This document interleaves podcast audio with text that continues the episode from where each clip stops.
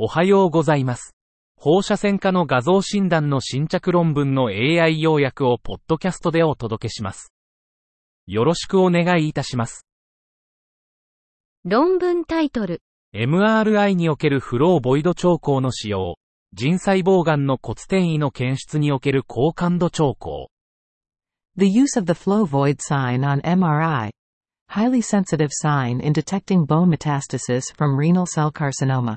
MR 画像における腹腔兆候の有無を評価するため、40歳以上で単発骨病変を有する患者を対象に後ろ向き調査を実施。病理学的に証明された悪性骨腫瘍266例を含む研究で、腹腔兆候は40.9%に認められた。腎細胞癌の転移では腹腔兆候が90.0%で見られ、感度90%、陰性予測値98.09%を示した。流空空兆候がある場合、他の悪性腫瘍よりも約3倍腎細胞癌の転移である可能性が高い。腎細胞癌の骨転移に対して腹腔兆候は高感度であり、基地の腎細胞癌歴がある患者では生検の必要性を否定する可能性がある。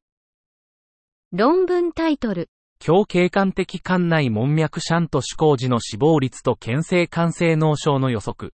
レトロスペクティブコホート研究。Prediction of mortality and overt hepatic encephalopathy undergoing transjugular intrahepatic portosystemic shunt. A retrospective cohort study. 目的。中国人患者におけるビアトアステントを用いた経費経管門脈シャント、TIPS の中長期的な有効性と安全性のデータが限られている。本研究は、ビアトアステント挿入後の5年間の死亡率と検性肝性脳症、大江の発生率を評価し、術前に TIPS 後の大江を予測するモデルを構築することを目的とした。方法。2016年8月から2019年12月に当施設でビアトアステント挿入を受けた132名の患者を対象に、30分の70の比率で訓練群と検証群に無作為に分けた。患者は死亡またはフォローアップ終了日、2021年12月31日まで追跡された。結果、1年、2年、3年、4年、5年の累積生存率はそれぞれ92.4%、87.9%、85.3%、80.2%、80.2%であった。TIPS 後の大江とチャイルドプースコアは独立した予後因子であった。結論。TIPS 後の大江とチャイルドプースコアは肝硬変患者の早期死亡の独立した予後因子であり、術前に高リスク患者を特定するための簡便な OA 予測モデルを構築した。論文タイトル、惑星の健康、小児放射線医学の急務。Planetary health. An imperative for pediatric radiology. 地球温暖化による気候変動が、特に子供たちに不釣り合いな影響を及ぼしている。極端な気象イベントの増加と環境暴露の変化が、小児の健康リスクを増大させている。小児科医療チームの一員として、小児放射線科医は気候変動の影響を理解し、安全で健康的な環境を提唱することが重要である。論文タイトル、小児滑膜炎における造影 MRI の代替としての死亡抑制を用いたフルードアッテンエーティドインバージョン、リカバリシーケンス。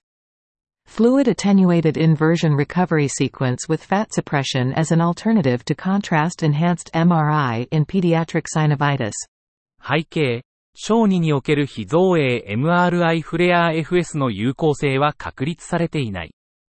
目的、膝の滑膜炎検出におけるフレアと T1CE の比較。方法、2021年4月から12月に 3TMRI でフレアーと T1CE を受けた小児39人、42膝を対象に、2人の小児放射線科医が評価。結果、フレアーの感度は第1読影者が79%、第2読影者が84%、得意度はそれぞれ94%と83%、正確度は86%と83%、フレアの信頼性は良好。ICC イコール0.80。結論。フレア FS は T1CE と同等の信頼性を持ち、小児の滑膜炎初診断における造影剤不使用の代替手段として適切である可能性がある。論文タイトル。小児外傷に対する側線術。Embolization for pediatric trauma. 小児外傷における動脈側線術の経験をレベル1トラウマセンターでの単一施設研究から報告。19年間にわたり、4.5ヶ月から17歳までの20人の小児を対象に後ろ向き調査を実施。術前輸血は75%、15-20。平均輸血量は 64ml/kg。範囲12から 166ml/kg。介入までの中央値時間は3日。範囲0から16日。技術的成功率は100%、20分の20。臨床的成功率は80%、20分の16。臨床的失敗率20%を示し、標準化された評価と側線技術の改善が必要。論文タイトル。ベーズ型ペナルティ付き誘導アルゴリズムによる小児用、18、FFDG ペット全身画像再構成の低減カウント。Reduced count pediatric whole body, 18. FFDG PET imaging reconstruction with a Bayesian penalized likelihood algorithm. 小児の全身キャレット 18FFDG ペット、CT 画像において、ブスレム再構成法を用いることで、90秒、ベッドの標準撮影時間を50%以上削減しても診断品質を維持可能。撮影時間を30秒、ベッド、ベータイコール1300に減少させた場合のみ、サマックス値が優位に低下、P イコール0.001。ブスレムとオセム再構成法を比較した結果、40秒、ベッド、ベータイコール1000のブスレム画像が60秒、ベッドのオセム画像より好まれた。平均年齢9.0プラスマイナス5.5歳。体重38.5プラスマイナス 24.5kg。投与されたキャレット 18FFDG 活性量は平均4.5プラスマイナス0.7メガベクレルマイキログラム。以上で本日の論文紹介を終わります。お聞きいただき、ありがとうございました。